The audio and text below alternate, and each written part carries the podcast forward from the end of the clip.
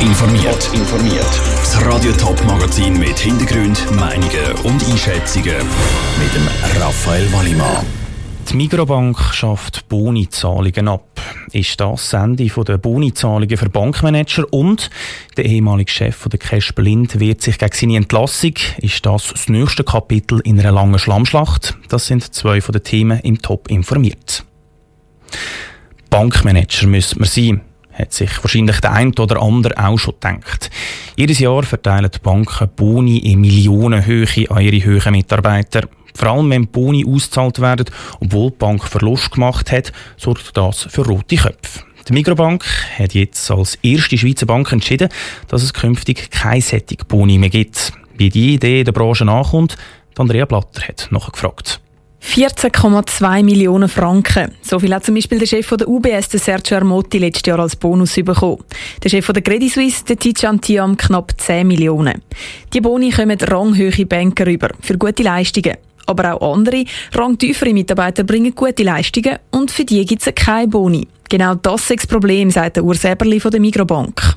Gefahr ist immer bei einem Bonus, dass man einfach nur seine eigenen bonusrelevanten Tätigkeiten tut, optimieren oder maximieren und nicht schaut, was irgendwie der Kollege oder was das andere Team tut machen. wir erwarten von dort her einfach, dass man ein bisschen mehr im Sinne vom ganzen Unternehmen und mehr im Sinne vom Kunden denken.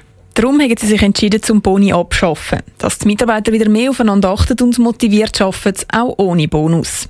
Der Bankenexperte und Wirtschaftsjournalist Lukas Hessig findet die Idee der Migrobank eine gute Sache.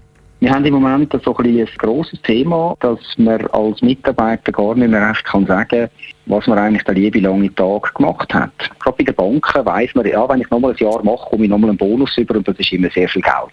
Wir müssen wegkommen von diesen sinnlosen Tätigkeiten. Er glaubt, dass das Abschaffen der Boni dafür sorgen könnte, dass die Mitarbeiter wieder eher fürs Unternehmen und für Kunden arbeiten und eben nicht nur fürs Geld. Ganz generell ist das Bonussystem etwas, das völlig übertriebene Ausmaße angenommen hat, findet Lukas Hessig. Er wäre darum auch nicht überrascht, wenn andere Banken würden mitziehen würden.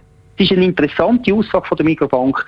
Sie tun damit eigentlich grundsätzlich zum Denken anregen. Und so gesehen könnte die Mikrobank jetzt bei dem Abschaffen vom Bonus auch ein bisschen zu einem Trendsetter werden. Das muss man jetzt beobachten, aber das wird sicher stark beachtet in der Branche. Es gibt auch Wirtschaftsexperten, die das Bonussystem verteidigen. Mitarbeiter strengen sich beim Arbeiten mehr an, wenn sie die Aussicht auf einen höheren individuellen Bonus haben. Bei anderen Banken wie der ZKB, der UBS oder der Credit Suisse heisst es auf Anfrage, sie haben den Schritt von der Migrobank zur Kenntnis genommen. Zu Aktivitäten von Mitstreitern dürfen sie sich aber nicht äußern. Der Beitrag von Andrea Blatter. Der Bonus von dem Jahr kommen die Banker von der Migrobank übrigens nächsten Februar noch über, nachher aber nicht mehr. Rund um die Kindes- und Erwachsenenschutzbehörde Cash Blind tobt ein Streit, der einfach nicht aufhören will. Heute hat das nächste Kapitel in diesem Streit angefangen. Vor drei Wochen ist nämlich der Präsident der Cash Blind, der Walter Grob, per sofort freigestellt worden vom Stadtrat. Das, weil das Vertrauen nicht mehr nur war.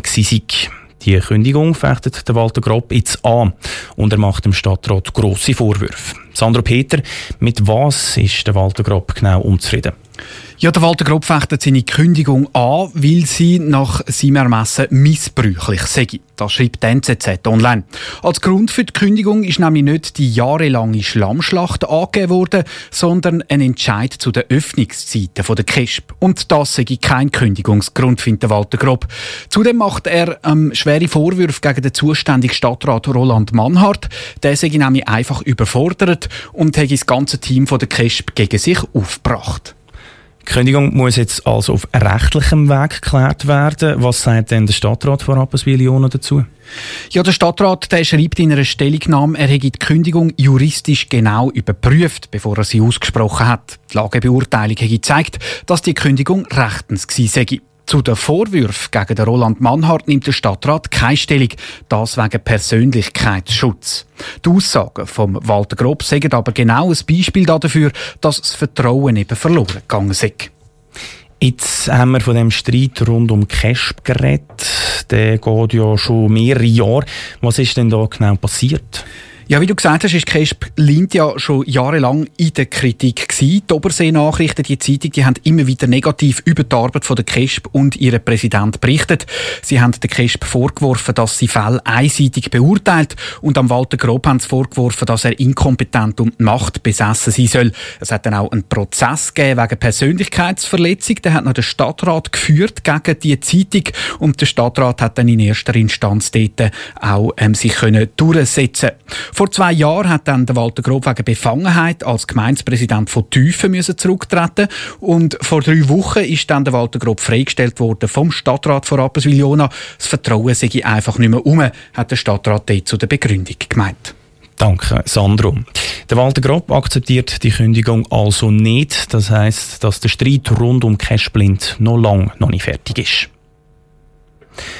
Es ist schon Mitte November und trotzdem ist es zum Teil noch fast 20 Grad warm. Das bringt gewisse Sachen in der Natur durcheinander. Zum Beispiel auch bei den Erdbeeren. Obwohl die Saison in der Schweiz vorbei ist, wachsen immer noch Erdbeeren. Was das für die Erdbeerenproduzenten in Zukunft bedeutet, im Beitrag von Andrea Nötzli. Erdbeeren gibt es normalerweise im Sommer. Sie werden in den Sommermonaten geerntet und im September ungefähr ist die Saison fertig. Nicht so das Jahr. Die warmen Temperaturen führen dazu, dass in der Schweiz auch jetzt noch vereinzelt in den Läden Erdbeeren gepostet werden sagt Beatrice Rüttimann vom Schweizerischen Obstverband. Es hat tatsächlich noch Schweizer Erdbeere. Die Ernte geht jedoch am Ende entgegen und die Mengen sind auch nicht mehr sehr groß.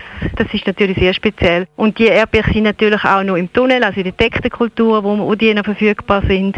Von dem her ist es schon außergewöhnlich. Erdbeere brauchen viel Sonne und einen guten Boden. Alles, was es bei diesen Temperaturen noch hat. Erdbeere auch im November noch pflücken könnte in Zukunft aber auch immer mehr Thema werden.